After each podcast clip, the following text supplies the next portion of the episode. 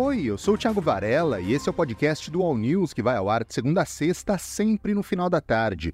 Você vai ouvir as principais falas do UOL com declarações sobre Jair Bolsonaro, além de comentários dos nossos colunistas. A imprensa vem noticiando que, segundo a Polícia Federal, eu enviei em dezembro de 22 para os Estados Unidos 800 mil reais, à espera de um golpe. Esse aí é o ex-presidente Jair Bolsonaro. Primeiro, enviei sim da minha poupança do Banco do Brasil para o BB América. Ou seja, o dinheiro continuou num banco brasileiro, Banco do Brasil. Dizia a nossa querida Polícia Federal que o último país do mundo onde um golpista, ditador, enviaria recursos seria os Estados Unidos. Porque é um país democrata que respeita tratados. E esses recursos seriam imediatamente bloqueados. No mais, só em 23, brasileiros enviaram para fora do país 2 bilhões e 100 milhões de dólares. Repito, isso não é crime. No mais, por que eles fizeram isso? Assim como eu.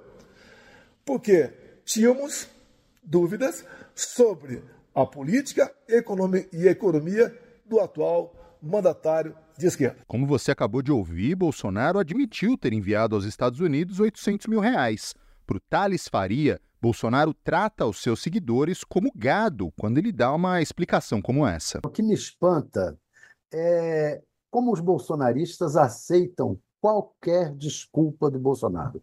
Tivesse o Lula enviado 800 mil para fora, ah, para eles o, o mundo caía.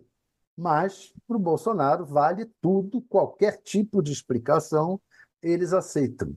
É isso que me deixa espantado. O Bolsonaro pode é, pegar joias do governo, que pertence ao governo, vendê-las. Um advogado do Bolsonaro recomprar essas joias e dizer que recomprou para dar para o Bolsonaro, para acabar com o problema, com o dinheiro dele. O Bolsonaro não precisa explicar a origem dos recursos dele. O Bolsonaro, os filhos do Bolsonaro compram casas de milhões com dinheiro vivo, é, com uma, uma chocolateria que, que, não, que vende no ano inteiro a mesma coisa que vende na Páscoa. Quer dizer, é, é, é, para eles, qualquer explicação, não precisa dar explicação. Tudo é possível. Tudo é possível. Me espanta como os bolsonaristas aceitam isso de bom grado. É, é, é o chefe deles chamando a turba de burra. Quando eu, eu não gosto de, dessa expressão que se usa para o pessoal do Bolsonaro de gado. Eu acho isso muito agressivo, grosseiro, mas eu acho que quem faz essa, quem leva essa, essa agressão para a, a turma dele é o próprio Bolsonaro. Porque isso que ele faz é chamar a turma de burra chamar a turma de, de, de gado. Para o Leonardo Sakamoto, o caso pode até pegar mal entre os seguidores do Bolsonaro. Ao responder à Polícia Federal, que avalia que ele mandou 800 mil reais para os Estados Unidos em 27 de dezembro de 2022 para se manter por lá enquanto uma tentativa de golpe de Estado se desdobrava por aqui no Brasil, Jair Bolsonaro demonstra que a história tem potencial para pegar mal junto aos seus seguidores.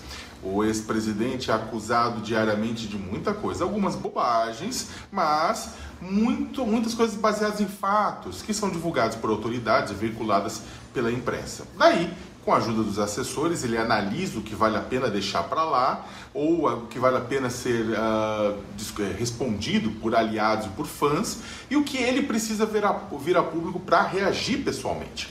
Para se dignar a gravar um vídeo, como ele fez a noite dessa quinta-feira, a fim de justificar, de se justificar sobre o assunto, é porque foi alertado para o cheiro de queimado. Afinal, uma coisa é ser acusado de golpista, algo abstrato para muita gente. Outra é de fugir do país, como fez em 30 de dezembro de 2022, e levar consigo um dinheirão. Soa meio Marco Aurélio, aquele vilão da novela Vale Tudo. O general e ex-comandante do Exército, Marco Antônio Freire Gomes, tem dito a amigos que não se omitiu quando soube das intenções do ex-presidente Jair Bolsonaro de promover um golpe de Estado no Brasil. Thales Faria contou qual é a versão apresentada por Freire Gomes. Ele diz que não foi omisso porque ele articulou para barrar o golpe, junto aos, aos generalatos. Né? segundo ele contou, uma atuação junto ao alto comando era mais efetiva do que denunciar ao Supremo as intenções do então presidente da República. É...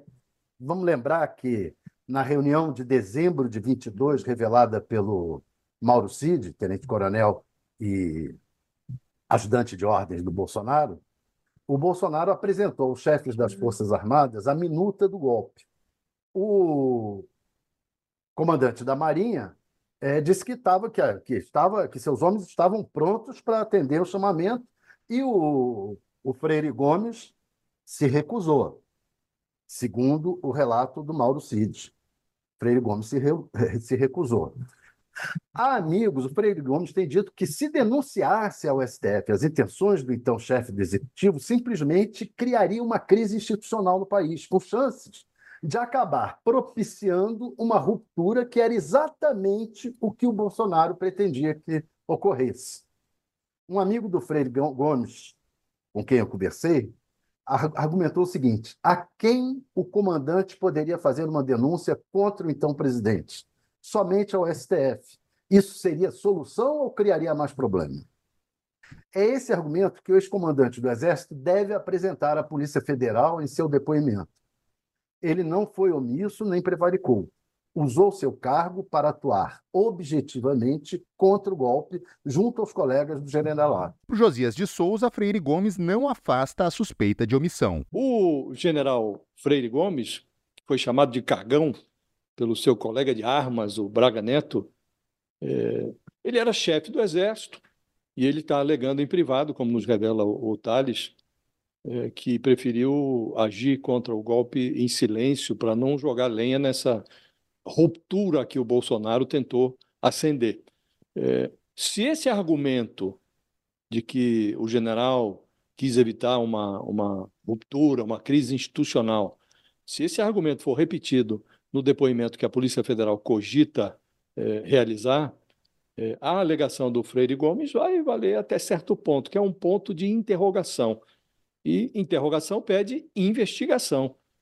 Quando deflagrou a operação Hora da Verdade, o ministro do Supremo, Alexandre Moraes, que é relator desse inquérito, ele autorizou a Polícia Federal a realizar batidas de busca e apreensão nas casas de cinco generais e um almirante, todos golpistas escancarados.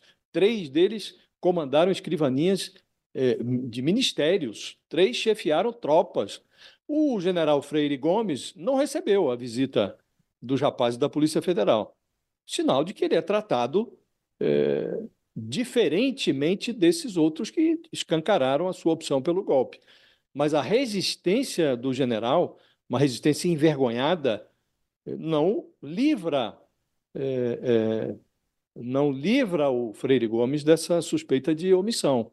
Então, o próprio general, o próprio Freire Gomes, empurrou uma interrogação para dentro da biografia dele quando ele assinou, junto com os outros comandantes militares da época, depois da vitória do Lula, uma nota com insinuações eh, direcionadas, endereçadas ao, ao judiciário. Essa foi a edição de hoje do podcast do All News. Acompanhe as principais notícias no UOL e siga as duas edições diárias do All News em vídeo, às 10 da manhã e às 5 da tarde. Até mais!